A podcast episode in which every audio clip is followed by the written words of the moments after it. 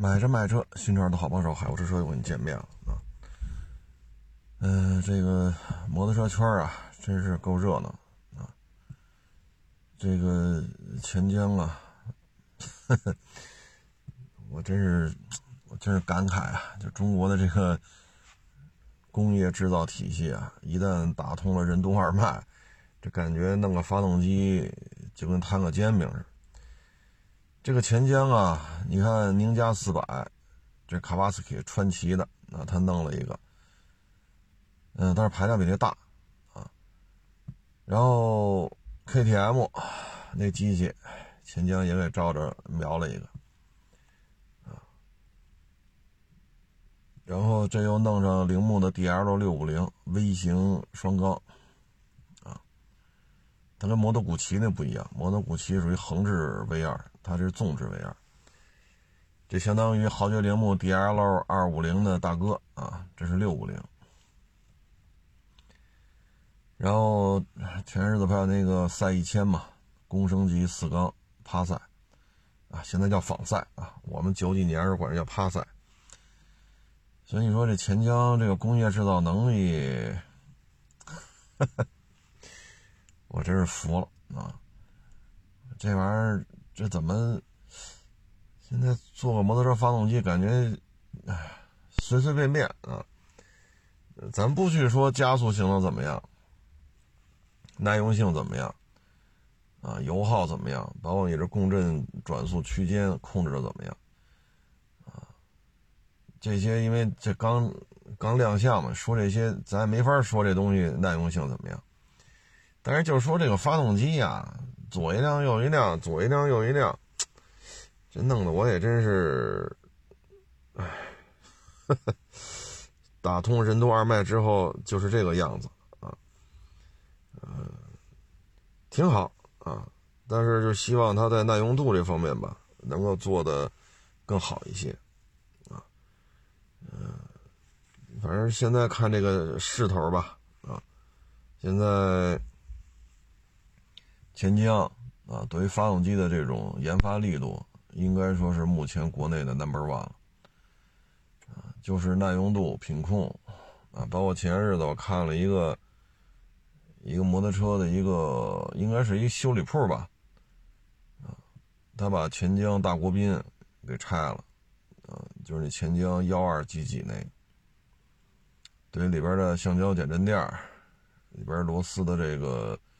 呃，工艺螺母的工艺，金属垫片的这种装配状态啊，呃，塑料壳的这个接缝啊，等等等等，它完整的拆了一遍，确实感觉品控方面值得商榷啊。嗯，橡胶垫片有的就没装，金属垫片有的也没装，啊，螺丝的制造工艺也差点，所以希望把这些细节方面能够做得好一些。做的好一些，嗯，这是需要它进一步提升的地方。好的地方呢，就是发动机泛滥了，啊，过去一说，哎呀，你这不就是 CG 幺二五那挺杆机？这这东西太太过时了啊！那现在不是那个年代了啊，要么就是铃木的 GN 幺二五，这机器你仿我也仿，他也仿。要是本田的老 CG，你仿我仿他也仿，就什么车就是就是这几个发动机，啊！但是现在不一样了，啊！我记得那会儿二五零就是本田夜鹰二五零嘛，嗯，二五零并列双缸，啊，要么就是那个雅马哈天王 XV 二五零。那发动机现在力帆还在生产，还装在车上卖呢，叫什么 V 幺六还是叫什么叫什么来着？但是现在这发动机真是泛滥了啊！这个确实我也没想到，就最近这一年多吧，钱江自打跟了吉利之后，整个这发动机这一块嗯，这怎么说呢？我觉得豪爵这一块是不是应该反思点什么？跟着 Suzuki 混了这么多年啊，但是现在关系好像没有过去那么铁了。嗯，但是从他从豪爵这角度来说，找铃木说借鉴一下 DL 六五零，这难度应该不大啊，应该不大。他要弄这事儿啊，从获得一些资讯啊、技术参数啊，啊，从这个角度来讲，他应该是好于钱江的。毕竟他跟苏州会合作这么多年了。啊请几个退休的日本工程师过来，这都不叫事儿。毕竟合作这么多年了，但是钱江搞出来了，啊，所以你说是这事儿是不是有点根儿尬？嗯，现在洋品牌呢降价，那是进一步延续。你 CB 四百系列是四百叉、四百 F，还是什么什么？反正就这水冷双缸吧。现在呢，CB 四百 F 就是那标准的街车啊。跨骑式街车标准的，呃，它不是跑车壳子的，也不是那个 ADV 版本的啊。这车呢，我看有网友说了，这车现在已经三万六千多就能提裸车了，啊，这个价格真的是不高了，啊，这说明什么呢？在官方调价之后，本田呢又对于这个 CB 四百呢又进行了一次。经销商层面的这种调价，三万六千五，有网友说就这价格提裸车，啊，所以现在国内呢就这种状态吧，应该说合资品牌也好，洋品牌也好，自主品牌也好，这种中排量吧，二五零、三百、四百，什么四五零、五百、五五零，什么五二五、六百、六五零，这应该是。竞争极端激烈啊！这种激烈程度，我看着虽然说我这么多年不骑摩托了啊，两千年以后我不摸这玩意儿，但是就这么作为一个旁观者，就这么看，我都能觉出来这个市场是格外的惨烈啊。嗯，尤其是像钱江这样的企业，你在其他国家也很难见到这么这么折腾发动机的啊。你包括龙芯啊，雅马哈那个三二幺。啊 K E 五百，啊，他现在 K E，他那个五二五，其实比本田那 K E 五，比本比本田五百那台机器，嗯，我看网友的评价青出于蓝胜于蓝了，因为排量增加了一点点，动力提升了一点点，共振什么的也都有所改善，所以现在这台机器已经比原来的 K 本田的 K 五百性能还要好，啊。排量增加了一点点，整个又重新做了一遍精进啊。然后呢，他又弄这个宝马啊，踏板也好，双缸的这种 ADV 也好，龙芯也是这路子啊。包括现在弄了一个本田 CBR 六五零四缸，它弄成扩缸扩到六六零啊。像三二幺现在不是开凯越了吗？所以龙芯。相对而言吧，龙芯的品控，尤其是无极这个品牌，相对而言品控还可以，啊，还可以，但是叫好不叫座，好像他现在就卖发动机卖的还挺火啊。像钱江这么搞的，真是不多见啊。这个本田啊，卡瓦斯基、Suzuki、雅马哈，现在基本上它日本四大，它基本包括还有 KTM 啊。所以他这个，我很好奇，钱江是从哪儿招来这么一帮工程师啊？就感觉现在造发动机就井喷似的啊。去年年底，包括现在，我看一些做摩托的，尤其是大帽的，不好卖啊，不好卖。这个呢，首先那是大的环境不太好啊，下行通道啊，所以对于这种。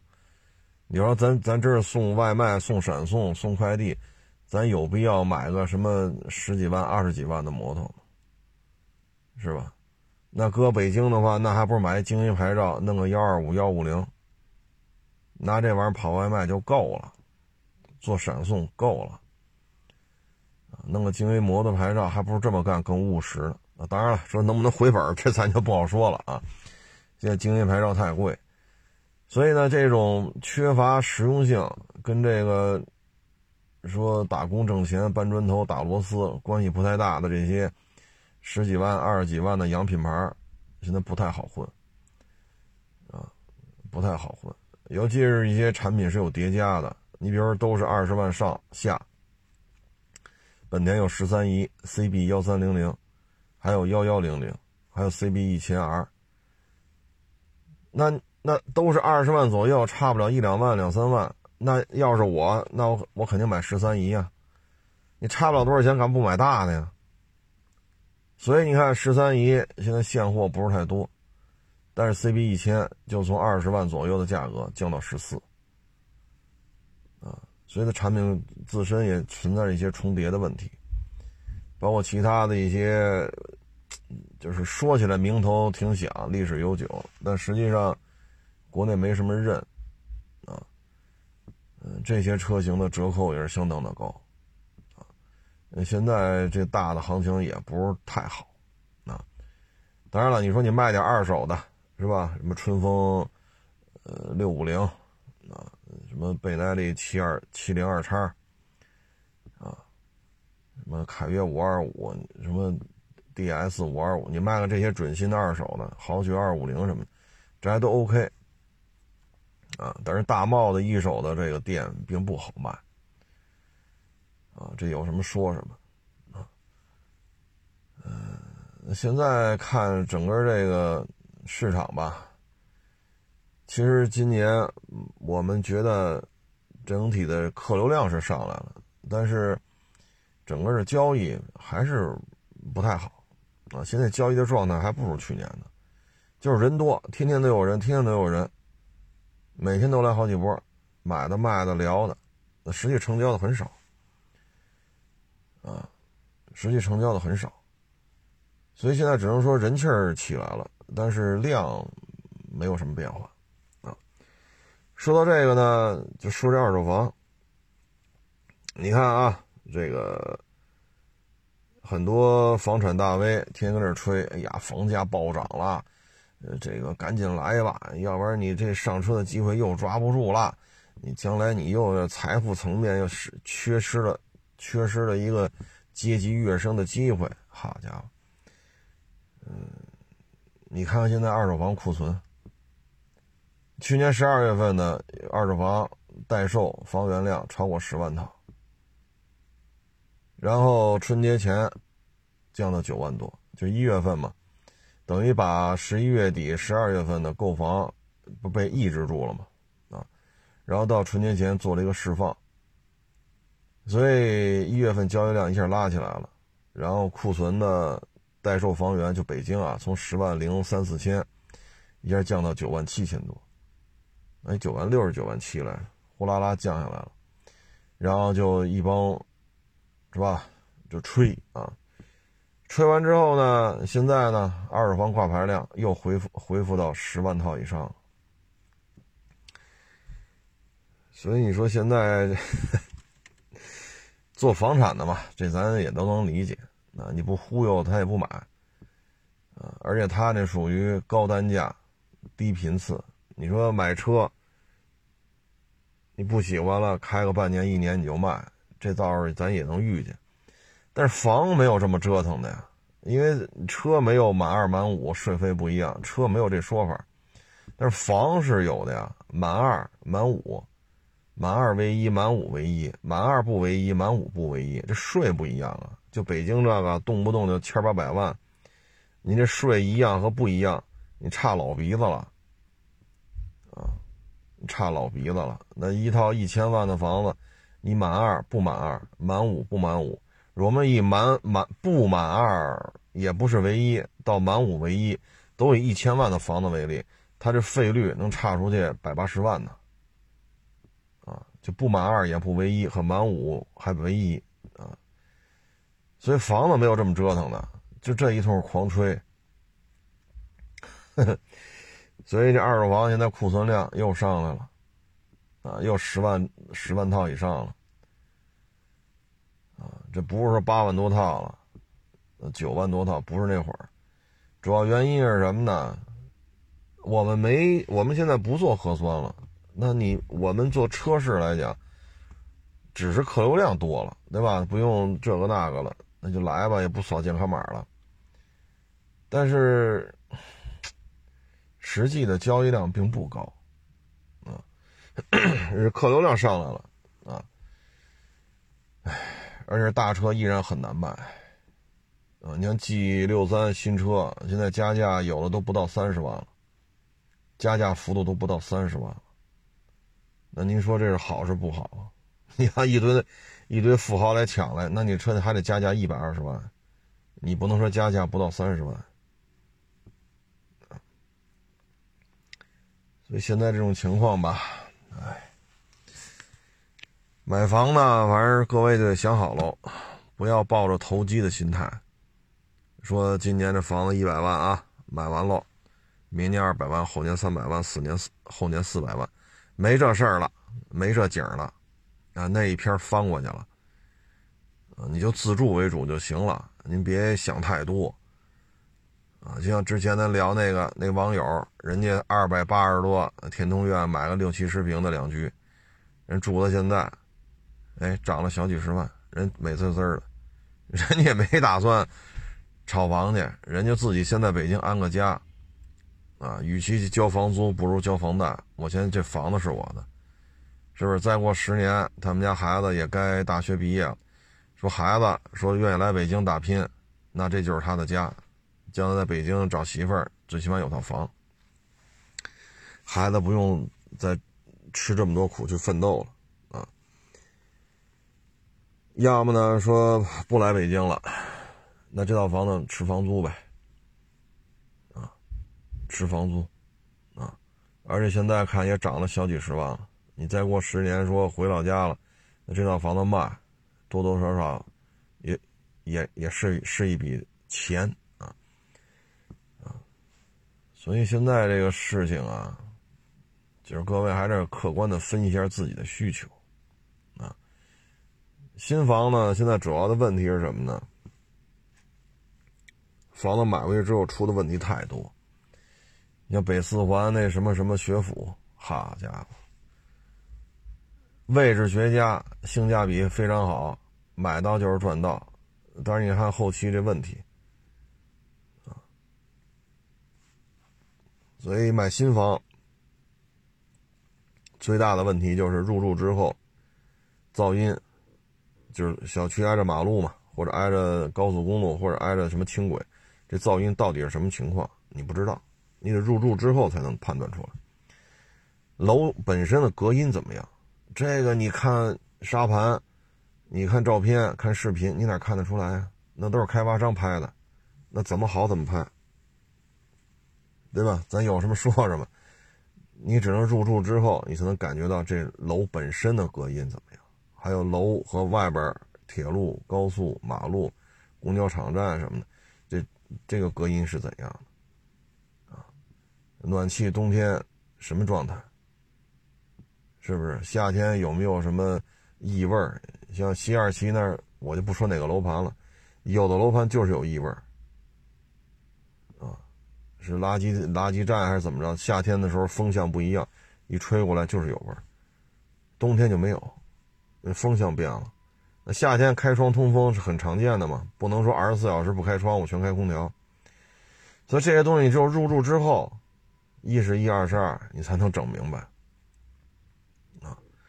所以有些楼盘吧，嗨，那说什么好呢？倒挂确实是倒挂啊，像去年太阳宫的。谁买了谁就赚着，旁边太阳公园十六七，他卖十一万多，那你买了就是赚着。但是你也有承担一定的风险，这楼盘到底怎么样？如果不好，那不好，你就过几年卖了呗。二手房呢，相对而言更直观，暖气怎么样？啊，停车位管理怎么样？环境卫生搞得怎么样？这楼隔音怎么样？你像小区里跟这些大爷大妈聊会儿，啊，那你很直观就能得到这些答案。所以二手房的好处在于这儿，新房呢房龄新呢，对吧？你八零年的房子和二零一零年的房子，这不可能是一个价啊，对吧？说都在这一片都是这学区，都在马路这同一侧，那你这俩小区就隔条马路。上的小学什么都一样，离地铁站距离也一样，一个八零年的，一个二零一零年的，这肯定是有价格差的，所以各位买的时候也得想清楚。啊，有些楼盘我也不能说是谁啊。你说买的时候还得托托托人找关系啊，因为房子少，什么配建一个什么人大富吧，好像是盖在地铁站上边了。好，托人这个那个签了，交了钱了，然后开始还月供了，房子住不上，因为盖着呢，盖着盖着停工了。那你这月供你得还着呀。然后再去找去这个那那个这，哎呦，最后闹得比较大。那政府出面来协调这事儿必须开工。各个政府部门弄了一个联合调查组来了，每天工地里必须有多少人干活，统计人数。啊，然后你要这个交楼，你要做出时间倒排，多少天盖成什么样，多少天盖成什么样，到这时间节点，所有部门来一趟，现场审核。那你说你要住这个楼，你说你闹心不闹心呢？你又赶上出这事儿，正好是夏天，这楼盖一半，就哗哗下雨，就这么就这么下，一停工半年，然后然后再接着盖。你说这房子，你说你住着你，哎，所以二手房呢有二手房的好处，新房有新房的好处。啊孰是孰非的，各位自己拿主意吧。啊，你也别来问我了，我现在也没，我也不是干房产的，我只是觉得都不容易买套房啊。人这一辈子能买几套？咱都是老百姓。这买房跟吃煎饼之间还是有本质的区别的。咱们别在这方面，哎，大主意您拿吧。啊，大主意您拿。像这个天通苑这个。我说完之后，有网友问我说：“那个南几环、南四环外是是什么地儿来着？”咱们这事儿啊是这样：南城现在就两块地，一个是丽泽，一个是宋家庄。丽泽是中央要打造一个金融区，宋家庄应该算是北京市政府要打造一个试点啊，什么什么定位，你都上你能查政府网站都有。所以宋家庄城市界面弄得不错，然后宋家庄又是地铁交叉点，啊，等于四条线，四个方向，四个方向两条线啊。南城我觉得就这两片吧，现在亦庄房价掉的也厉害，主要是炒的太高了，所以南城你看方庄也是阴跌，啊，你说涨嘛也涨不上去，降嘛也降的不明显，啊，说你二一年五百九买的。现在的房多少钱？五百七十八。你说降了吗？十一二万，这确实也不算什么大事儿。但是涨了吗？它不涨。啊，所以南城现在就这两块地，一个丽泽，一个宋家庄。啊，你要说都南四环外了，又不是又不是宋家庄这一片咱真不好说。我只能说，往下降的概率呢，可能也许大约莫会高。往上涨的概率呢，可能也许大约母，没有降的概率高，啊，所以咱就一直说嘛，住房不炒，咱就是为了自住，是吧？说孩子要结婚了，咱双方老家凑点钱买套房，那你还考虑他这个干什么呀？你都在南四环外上班，那你不能非得跑李泽桥买房去，你这不是 远了吗？这上班，啊，那你说咋整？咱就是自住，一老百姓给孩子买套房，当爹妈的也算，是吧？这这那这孩子结婚了就完了呗？咱做父母的，那还能怎么着啊？啊，所以有些时候你也得看你是什么属性。说咱都快到南五环了，你非跑李泽桥买房去，那这孩子上下班是不是距离也远点啊？所以咱要自住啊，就无所谓啊，只要离地铁近点好停车，户型还不错，啊，就行了，啊，那还要咋着啊？地铁，然后停车方便，啊，周围有大商场、大超市，离医院也别太远，啊，三五三五公里吧，这范围之内，大医院、大超市，那时候大超市就小小区旁边那更好，啊，像南城家园，南城家园我去那儿收过车嘛，那小区隔条马路嘛，对面是一大超市，好家伙，好几层楼高的大超市，然后小区底下就是地铁站，啊，我稍微拐一下就到南四环了，往这边走是南三环，你南城家园那位置就挺好的，啊，南北通透小板楼，啊，说咱就是住了就行。啊，咱别考虑离李泽桥远了近了，因为你就在这上班 哎，所以咱就本着一个核心点，房住不炒，咱就是为了说是刚改啊，还是给孩子买婚房，就把这事儿符合咱们的生活、工作、财力啊，毕竟钱是很重要啊，符合咱这个财力，把这事儿办了就完了。包括那年那个就是。都要孩子都要生出来了，还要是他当时什么问题来着？我都忘了。哎呦，我说大兄弟别拖了，你赶紧买去吧。这他妈孩子都要生出来了，还打算不买，再等等看。我说你孩子生出来，这你你这最起码得需要一间房子吧？你媳妇儿生出来小孩你最起码有得有一间屋子吧？你这这赶紧买了吧！哎呦，我老天哪！你买完喽，装修拾掇拾掇，然后买完了这过户拿房本然后再装修买家具再散味儿，你这六个月，就这个流程全走完，六个月打底。你装修不得一两个月吗？装修完了散味儿买家具，这至少又得一个月吧？你这事儿就两三个月，然后你交钱到你下房本房本写上你的名交到你手里，这也得一两个月。那这一套全捋下来，没五六个月行吗？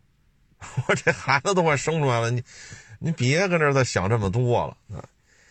所以结合自身条件啊，哎，反正现在看这个楼市啊，抛盘多啊，买盘呢也有，之前把十万零几千啊，十万零多少来着，裤衩买到九万六到九万七，就是一月份的事儿。现在抛盘又出来了，十万又十万多了，啊！所以各位呢，千万别脑子一热，因为这是大事儿，这不是小事儿啊！不是说吃煎饼不好吃，不好吃不吃了，啊！这一套房子和一套煎饼之间还是有本质的区别，啊！说这房子吧，就是太阳公园啊，之前呢，嗨，这事儿说起来也是时间跨度。哎，人呐，这一辈子起起落落啊。太阳公园刚开盘的时候呢，人家做买卖挣俩钱儿，啊，说这盘卖的贵，啊，什么高压线呀，这个那个，卖的贵，那我得买呀，我有钱呀，得在那买一三居，结果呢，买完之后，房也交了，房本也写他的名了，这买卖就不行了。不行了之后呢？怎么解决的呢？手里剩那点钱，在那个燕郊买了套房，然后太阳公园这套三居就租出去了。那这一套房子租金可高了，这个啊，这样的话呢，剩点积蓄在燕郊买套房，然后生活费呢就靠太阳公园这套房子的租金。这房子现在也是值了啊，这三居都是两千万啊。卖吗？不卖了，不折腾了，啊，就这点租金够吃够喝就完了。等自己老了，啊，或者说孩子给自己养老送终之后，这房子爱怎么处理怎么处理吧。啊，所以有时候这个造了也就是造了，那喝洋酒，啊，八二年的拉菲，啊，要么就什么。马尔代夫潜水去啊，什么济州岛吃什么这什么这那的啊，什么伦敦喝咖啡去，巴黎吃面条去，纽约吃卤煮去啊，造了也就造了。当时冲门面，这贵，那我就买这儿了，比你们都有钱。哎，所以人这一辈子起起落落啊。反正像北京这种城市，吃瓦片是可以的，啊，你有几套房子，啥也不干，你每个月这租金也不老少，啊，你只要别花天酒地的去造去，你就一日三餐，啊，维持生活没有问题。所以像北京，啊，包括呃北上广深啊，还有其他的一些准一线，啊，你比如说南京啊，杭州啊，包括重庆、成都。啊就这些准一线城市，当然还有很多啊，就很多这种准一线城市，经济活跃度也不错，包括苏州啊。你看苏州这个也不是省会，人口数量也不算太多，但苏州这城市的 GDP 产值相当高，啊，活跃度非常好，啊，像苏州呢承接了江浙沪啊整个这一片的一个工业的一个外溢，苏州承接的很好。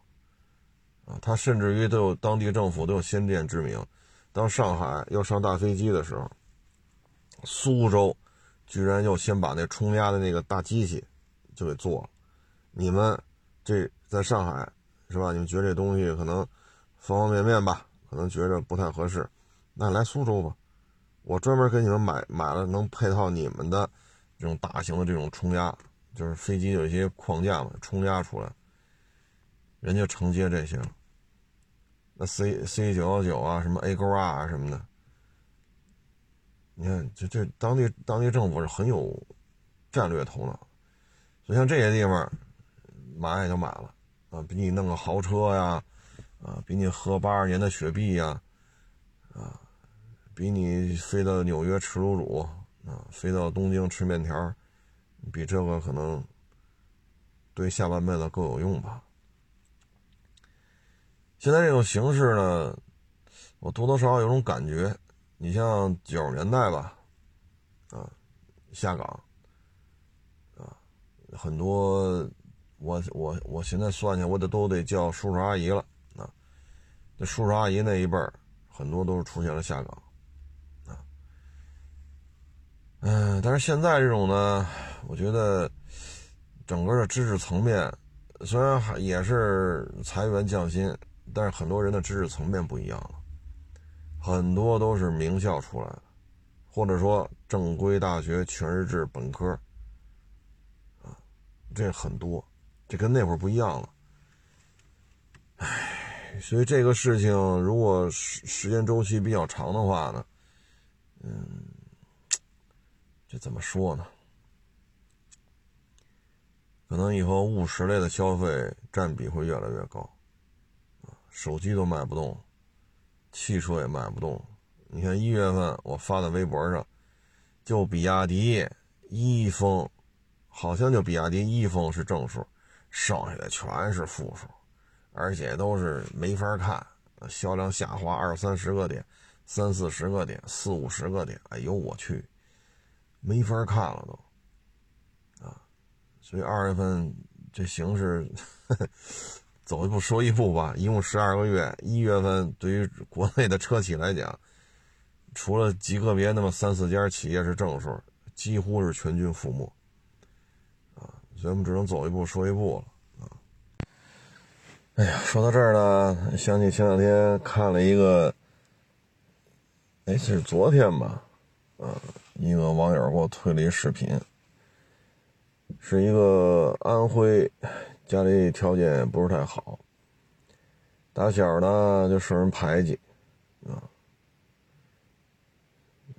然后老师也拿他撒气儿，因为家里穷嘛，又穷又窝囊，啊，但是他说呢，我也没有办法，那就争取别错，别做错呗，写的作业一笔一画都不给他错了，标点符号不出错，你老师也就没得批评了。因为同学里边，唉，后来呢，考的还不错，考上个一本，啊，这个一本呢，他毕业之后吧，就上学期间啊，也是很认真，毕业之后拿着几百块钱来北京闯一闯，结果北京谁也不认识，举目无亲啊。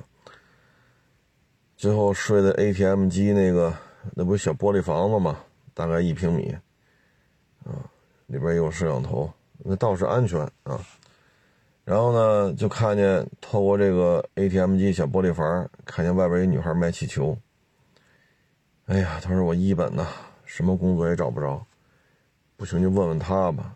人家卖气球的说，一聊，哎呦呵，你都穷到这个份上了，不行，我给你几个气球，你上旁边卖去吧，啊，也算多份收入。就这么着卖气球，算是他在北京挣到的第一份钱。然后慢慢慢慢，毕竟是一本嘛。啊，确实学习也好。这么多年过去了啊，这一聊也是都是泪啊啊！现在在北京也嫁人了啊，也买房了，也买车了。哎，不容易啊！穷人家的孩子举目无亲来北京，能混成这样，也是吃了不少苦啊。嗯。所以年轻一代嘛，我看有些网友 跟我聊，我感觉呢，这个总是怎么说呢？通过手机的短视频，通过手机推送，就了解了这个行业或者了解了这个世界，然后跑过来跟我一聊，我说你这说的都是啥呀？这都是实际情况是这样的，你说的是那样的。也就是现在呢，家里条件但凡过得去的，他不愿意出去各行各业去尝试，啊，他更愿意在家里小空调一开，对吧？小啤酒、小花生的，啊，然后手机一打开一看，就指点江山了，啊，反正年轻一代吧，应该多去实践，多去学习，左手看书考证书。啊，学习，右手就要出去实践，这是很重要的啊。所以我感觉有些网友跟我聊的时候，我觉得，就通过这个能判断出来：第一，家里条件不会太差；第二，没有去了解各行各业实际当中的这种状态，总是生活在自己这个脑海当中这个小圈圈里边，还是应该多出去闯一闯，走一走。啊，就像刚才说的，左手去学习，啊，右手去实践，你这样才能让自己快速的成长。否则的话，你一八年找我聊天了，二零年找我聊天了，你今年找我聊天了，你感觉这个人没有什么变化。你说二十来岁、三十岁，你这么对吧？一八年到二三年，你老来找我聊天了，你应该有所进步，但感觉不到，感觉不到。不是对社会事物的这种看法，啊，对一些大的事情、战略的、宏观的、微观的、主观的、客观的，你感觉没有太多的这种进阶的这种状态，啊，你包括有些网友找我买车了，我就得买那个性，我就得买那什么什么，我就得买。我说一听，第一，你家里北京不缺房，你也不缺钱；第二，你也没有学习的意愿。第三，为了显得自己牛逼，就是通过反复的购买一些极其不保值的车，价格又不便宜，四五十万、七八十万，来让人群当中显得你很牛。就通过你说话，三言两语，再看你这车，通过你说这话，对这人就有一个判断。那你说二二十来岁、三十来岁，你这么干也行，那五六十岁的时候呢？你可咋整？啊，尤其是我们像像我们这岁数，同学一聚会，你聊什么？你说聊什么？对吧？你你还靠您这炫车去？没有学习的意愿，也没有学习的这种动力，也不愿意去各行各业去吃吃苦，去去去体会一下这个社会的多样性，就是在消费。消费当中实现自己的个性，消费当中赢得别人的关注，这样人挺多的，真是挺多的。有时候我就特，有时候我们也聊，你说，你说我也好奇，我说他的下一代可怎么办呢？爹妈留下这点子儿，他就这么花，维持自己一个所谓的所谓的牛逼的社会地位，那他的下一代呢？都他妈只进不出，还是都他妈只出不进？这都不对，啊，就学习与实践是应该相辅相成的，啊，哎，希望年轻一代吧，还是勤奋务实，啊，积极乐观，啊，再加上一个健康的一个身体状态，我觉得年轻一代应该照这些方向去努力。包括有一网友给我发照片，他问我这个卡基瓦是这这品牌怎么在国内有卡基瓦幺五零呢？我说这事儿啊得去核实。如果卡基瓦这个品牌被国内的某个企业买下来了，你就可以用卡基瓦幺五零做 ADV，就是 ADV 的那个小踏板。要么就是合资啊，这东西时势变化的太快。你像摩托车工业。就咱开篇说这钱江就这么折腾，他必然有一大批工程师，啊，左手有丰富的机械制造，呃，内燃机工程有这种丰富的理论知识，右手有大量的精密加工的机床，对吧？材料学呀，这个那个加工，哎，他就能够生产出这些发动机来。那这一批年轻的。大学毕业生或者硕士生、博士生，有这么一批团队，我们的摩托车发动机就跟下饺子似的，对吧？我们才能够，像哈萨克还是土土土库曼斯坦，我也忘了。那总统不就说嘛，这这摩托车不错啊，有咱们自己生产的零件吗？一个都没有，所有零配件全来自于中国，啊。所以我们需要左手是学习理论，右手去实践、去创新，啊，嗯，我们需要这样的。但是我看很多家长把孩子保护的很好，啊，包括有些网友来卖个车，哎呦我老天哪，就感觉就是天大的事儿似的，防着这个防着那个，这这各种防范。我说一说，我说您这也，我也不好意思直说啊。一说也三十多岁了，啊，买这个买那个买那个买这个，您这口一开，就感觉您这消费，是吧？工商银行黑金卡，花旗银行黑金卡，好嘛？您买个车或者是卖个车，哎呦我老天，防范这个防范那个，这一看就社会经验不足，啊，总是在父母的光环照耀下。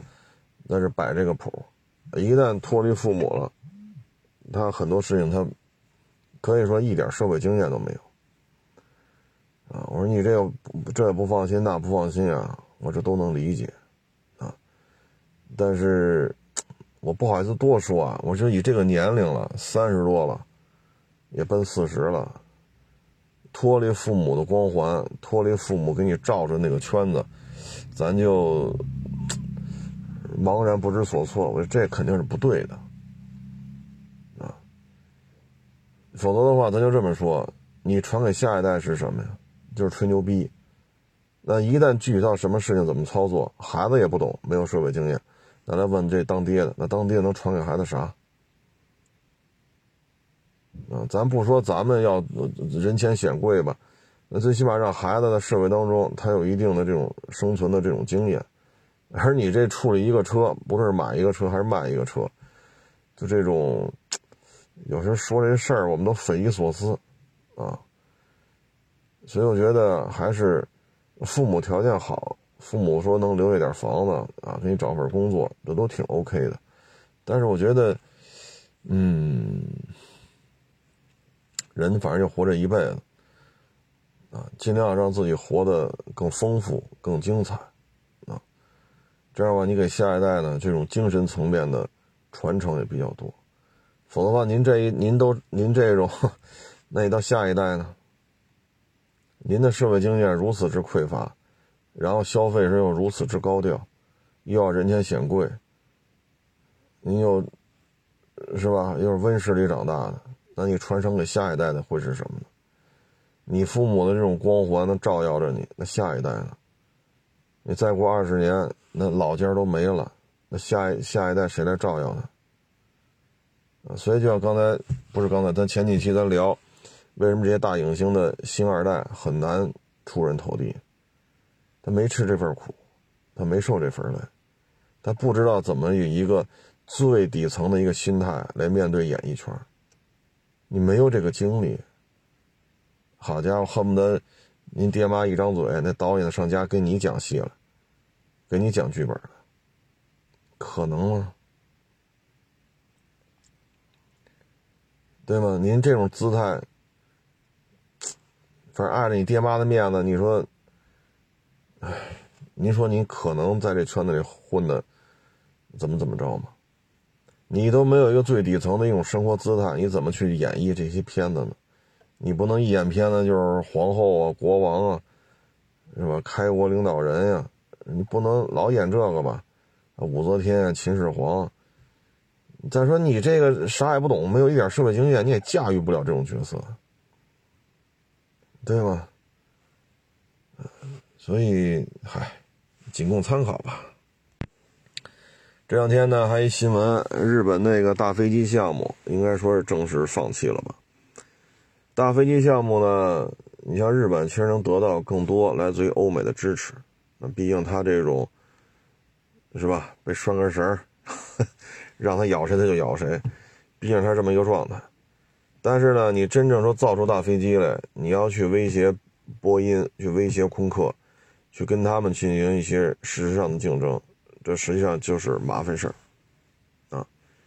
所以自身的这种基础工业吧偏薄弱，工业产业链不够完整，再加上欧美呢也不希望多出竞争对手来，因为这是高附加值的产品。那在这种情况之下吧。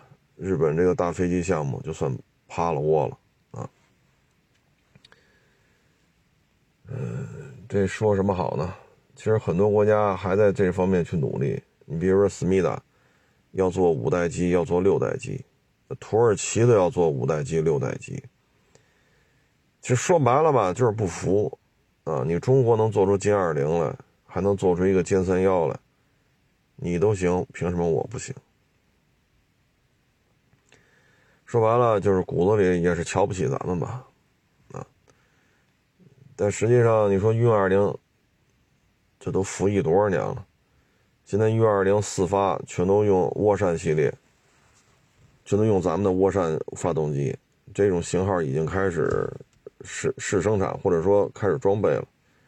那可以说运二零这架飞机已经百分之百国产化了，一个螺丝一个垫片都没有进口的。啊，C C 九幺九的发动机也开始进行地面试车，那再有几年 C 九幺九那发动机也是国产的，所以这个循序渐进吧，一步一步来，其实这是几十年的一个累积，啊，你像早些歼七歼八，那不就是从前苏联那会儿弄过来的飞机？改吧改吧，就就弄成咱们的了。其实都是人家的图纸。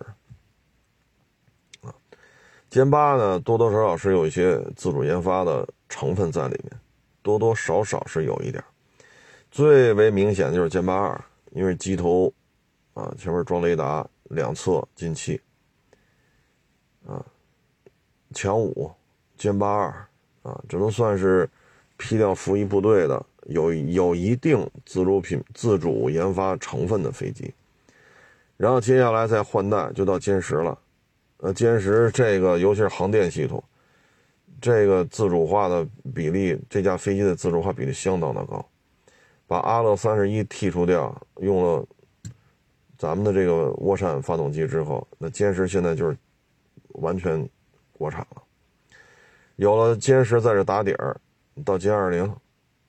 啊，再到歼三幺，它实际上你看歼七那是六十年代的事儿，歼七歼八是六十年代的事，你从那会儿到现在，你这么一晃，差不多五六十年过去了。你说就是上嘴唇一碰下嘴唇，歼七歼八歼十歼二零歼三幺，对吧？你你上嘴唇一下嘴唇一碰，好像很简单，这是两代人到三代人的付出。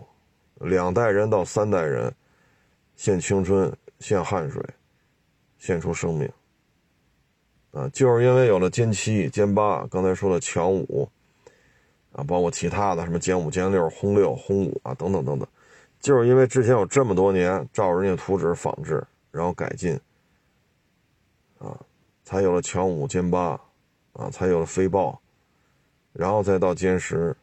你看现在巴基斯坦飞歼十那个歼十 P 应该叫歼十 P 系列，您评价很高嘛？那也是几十年的积累啊！你不行，您不能说哈，就就看见人家成成果出来了，你不考虑人家的过程，这本身也不符合客观规律嘛？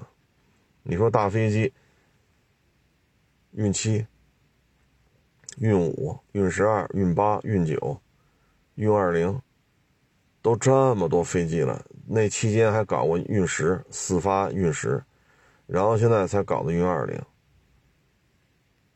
对吧？你之前有那么多运输机做铺垫，这才出了一个运二零啊，包括空客的这种飞机的大修组装，包括波音的各种零配件的代工，咱们也是从八九十年到八九十年代到现在，光给他们做代工就做了多少年？所以，他现在才有了 A 勾 R、C 九幺九，啊，那之前有的运二零，所以这是一个漫长的积累，两三代人才培养出这种航空工业的这个、这个、这个、这个、这个体系出来，啊，所以你上来就要搞大飞机，你看日本那 C 二，你卖谁去？成本还挺高，啊，挂那么多发动机，你是比得了？歼八皮实耐用，成本低，比不了；比运二零拉得多，跑得远，比不了。那你造一 C 二，你干嘛使？干嘛使？你要取代 C 幺三零吗？以日本的制造成本，它 C 二的成本远高于 C 幺三零。你说我这是涡扇发动机，我飞得比 C 幺三零快，你说的都没错。那 C 幺三零卖到白菜价了，你 C 二卖多少钱？你 C 二恨恨不得比 F 二十二还要贵，啊，你恨不得您这个，您这个价格啊，都如果说纯粹量化的话，是不是可以接近一台波音七四七了？呀？你好不容易堆出来就这么一个，所以就是日本搞大航空，基础工业不够完善，就是航空这一块欧美说是跟他关系好，同盟，实际上你影响人家挣钱，人绝对卡你脖子。你作为日本也好，韩国呀，它实际上真的是一个真正意义的主权国家吗？你像思密达连战时指挥权都没有，所以你要真是说威胁到人家的市场，那绝对不可以啊。所以你搞大飞机，你够呛啊，真是够呛。再有两到三年吧，C 九幺九有可能就用上咱们自己生产的发动机了，叫长江一千吧，好像是。啊，航电系统可以用咱们的，因为运二零就是，啊，发动机也是咱们的，航电系统都可以改。那为什么要搞这种招标合作呢？一呢，可以尽尽量减少一些走弯路；二呢，是为了让大家一起挣钱，你不要过于封杀。这飞机卖的越多，欧美的航空航空业也能挣到不少钱，因为牵扯一适航证的问题，牵扯到适航证的问题。啊，是，但是咱们也是两条两条两条腿走路嘛。A 方案就是国际合作，A 方案国际合作，通过这种我造飞机不威胁到你，我造飞机你也提供了很多零配件，我造飞机你也能挣钱，我飞机卖的越多你挣的越多，这是 A 方案。B 方案就是全部自制，B 方案现在这发动机也就是两三年的吧，两三年就应该就该能出来了，啊，所以这里边这些事儿吧。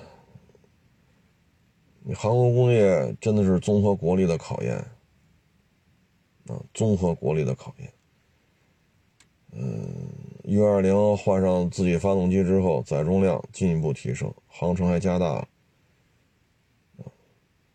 所以这都是多少年的成果呀？你说你现在你觉得这好，他能成，我也能成，你得看人家付出多少。咱们的航空工业那是两代人到三代人，两代人到三代人的付出才有今天，所以这是，哎，有些时候也也是由不得自己。你像印尼那个运输机，咱说过啊，他不想搞吗？印尼自己不知道说造一架飞机的这种双发运输机或者四发运输机，说造这么一架运输机所带来的这种附加附加的价值，包括长期的这种后售后服务的利润，远远远远要高于什么什么水果的出口啊，海产品出口啊，说卖点香蕉啊，卖点芒果，他能不知道吗？你对于工业的这种科技含量、高附加值，这这不比你卖芒果、卖香蕉、卖螃蟹不比这强吗？印尼很清楚，但是九七年到九八年的时候就把它的航空工业洗干净了。你就是低附加值产品，你就是给我们提供香蕉、芒果、大螃蟹，包括天然橡胶，你就提供这些就完了。他也想走这种高附加值道路，不允许啊，不允许。其实对于日本来讲，现在压力是非常大的。他现在还拥有话语权的，其实不多了，真的不多了。啊，你说那个李光，啊，尼康、佳能，啊，这相机算是一个，但是手机的这种智能化，大大的削弱了这种相机啊，不管是微单还是单反呀，大大削弱它的市场的这种。销售的这种状态，而手机呢，恰恰又是日本现在已经放弃的一个产业。那像原来索尼、爱立信，那应该算是日本手机在中国市场上最后的倔强，最后的倔强。但是很遗憾，那都是很多年前的事儿了。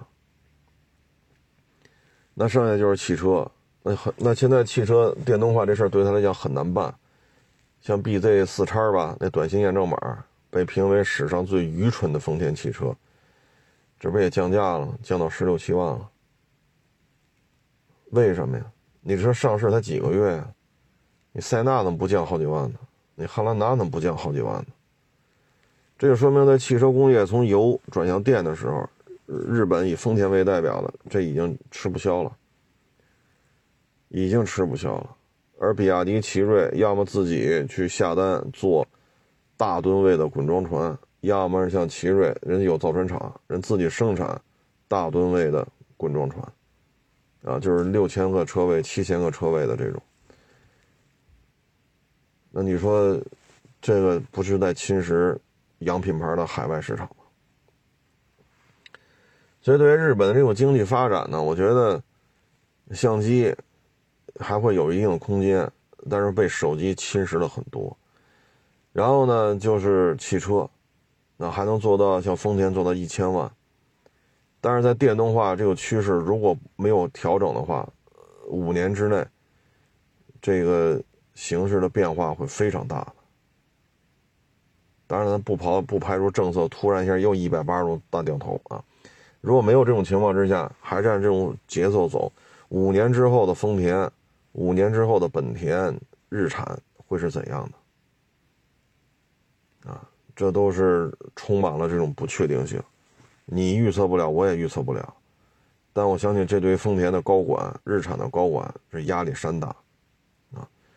那你说，除此之外，日本的其他的一些高附加的产品还有什么呀？家电，那目前格力啊、海尔啊，把它弄的也是没招没招的啊。摩托车，没错，摩托车是世界一哥，尤其是本田。但是国内的摩托车内卷已经到这种程度了。开篇咱也聊了，钱江这个发动机研发团队弄这发动机就跟下饺子似的。这种局面如果再维持三年，如果是烧油的这个圈子呢啊，再维持三年，就国内本田小中排量，包括工升级以下的啊，本田在国内的话语权是会变强还是变弱？就按照现在本田这么造发动机，啊，很多问题都咱都不好去判断了，所以你这种情况之下，对于本田、对于丰田啊，对于日本来讲，他也想走高高附加值的产品，但是目前看，你像 C 二这运输机卖不出去，他那水上的飞机，你忘了我忘了叫什么了，那也卖不出去。他之前 F 十六做的豪装版叫 F 二，F 二的单价跟 F 二十二都差不多，但 F 二十二那绝对是隐形战斗机当中的代表机型，而 F 二只是 F 十六的豪装版，所以它的航空工业它也要走高附加值，但实际上走不出去啊，走不出去啊。那我为什么不买 F 十六，我要买 F 二呢？对吧？你说 C 二，我说四发的，我这我那，我买 C 幺三零不就完了吗？C 幺三零对于美军来讲，这都卖到白菜价了，维修简单，飞机也便宜，有的是零配件。我要说卖了好几十万架，那是有点吹了，那几千架总有了。那你 C 二的竞争优势在于什么？所以美国人也知道，你搞一 F 二，你不可能抢了 F 十六的买卖，你搞吧，搞出来之后，跟他们 F 二十二一个价，谁他妈买呀？搞那 C 二，你说不伦不类，要么你做大点你说这玩意儿弄的费效比就很低，啊，所以日本也是想搞大飞机，他要搞航天，这个现在航天的它的底底子也偏薄。他也要搞载人航空，搞不了；他也要搞太空站，搞不了；他也要搞全球定位导航，就类似咱们的北斗、美国的 GPS。那日本的航空底子薄，他也搞不了。而且美国也不允许你这么搞。你搞个 C 二，其实谁都看得出来，这玩意儿就是个机型。你搞吧。你说搞 F 二，F 二，那咱一看，这也是个机型啊。那搞吧，这美国人不管。你一旦说要搞全球导航系统，不让你搞。搞大飞机你也搞不成，花了不少钱，没有任何成果。咱们现在的民品就是 C 九幺九，再有三年发动机都是国产的，就可以出纯国产化的 C 九幺九，或者说百分之九十五、九百分之九十八都是国产的这种。国产化率几乎是百分之百的民用版 C 九幺九啊，而运二零现在四发都换成国国产发动机的，不用那个俄罗斯发动机的，这样运二零已经开始飞了啊，是服役了还是飞啊？这具体环节不太清楚，所以运二零也可以说我百分之百国产了，这对于日本来讲是一个非常大的刺激，也就是军品有运二零，民品有 C 九幺九。两只手都有军品和民品，大家也知道，U 二零和 C 九幺九不是一个飞机，完全没有什么超的，没有，这俩完全不一样，这俩飞机。那也就是说，中国可以同时造出两款大飞机了，这对于日本来讲也是很难受啊，看着也是，是吧？也是比较愤怒吧？啊，这种心态，其他国家也有啊。其他国家也有，要不然土耳其还要上六代机呢。哎，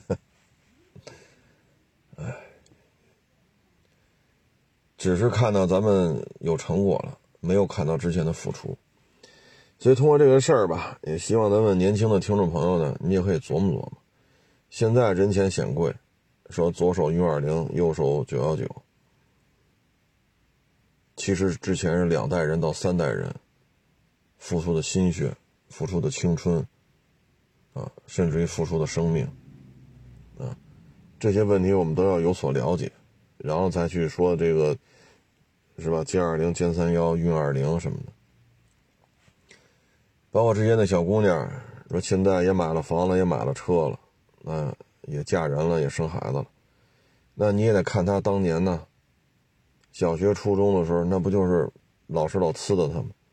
为了老师不说他，那连标点符号都不能出错。好处就是考试成绩就是好，所以就考上一本了。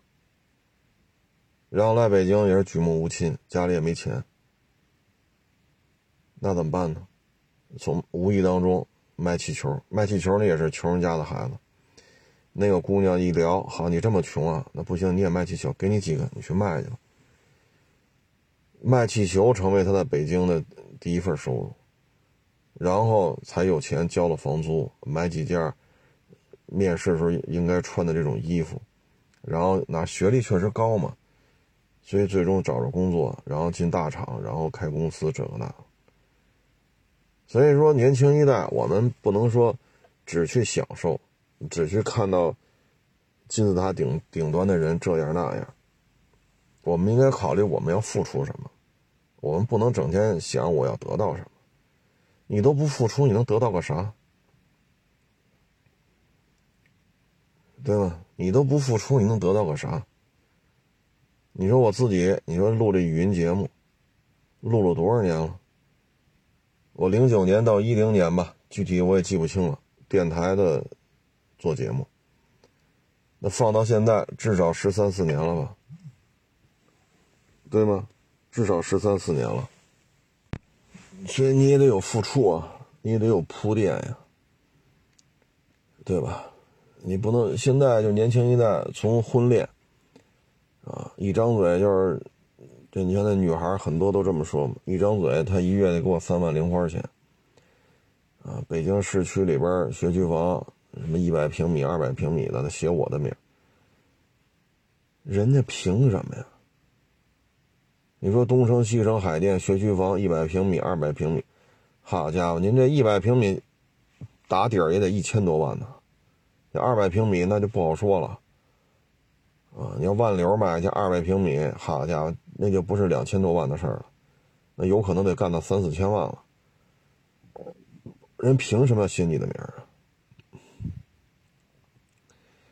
只想是吧？享受这种生活。成功之后的这种优越的生活，而根本不想去付出，所以这是万万要不得的，万万要不得，你说爹妈有钱有子儿给你留下来了，然后安排你工作是吧？父母这个江湖余威还在啊，然后您这你也没得干，那就什么赔钱买什么呗。是不是开两年就卖？只有这样，他显得自己牛逼，因为你不愿意吃苦，因为爹妈也没让你去吃苦，你也不了解这社会从底层爬上来，然后这商业模式从最底层到战略规划，这之间是怎么一个上下融会贯通，你也不了解，你也不了解，啊，所以只能看到短视频，是吧？然后就云山雾罩。这东西反正，哎，婚恋观也好，花钱消费也好，创业也好，这里边确实也存在着这些问题，确实存在这个问题。所以你看那些星二代混不出来，你为什么混不出来？对吧？唉，父母呢应该去努力，尽量让下一代呢少吃苦。自己多吃苦呢，下一代才能少吃苦。但是呢，下一代也不能说就这么造。你这么造，注定这一辈子碌碌无为。那你这一代的碌碌无为，你传给下一代呢？你只能说，跟这孩跟自己孩子说啊，你爷爷当年怎么着啊？你姥姥当年怎么着啊？你姥爷当年怎么着？你奶奶当年怎么怎么着？那孩子大了也会问呢，那你这一代怎么着了？爷爷奶奶、姥姥姥爷那会儿那样，你这一代怎么就这样呢？那到我这一代还有，那到就是就都，那那还有什么可造的资本吗？所以多学点多实践，啊，别弄得一有一买个车或者卖个车，哎呀，这个茫然不知所措那个状态，我看着都着急都。啊哎，行了，不多聊了。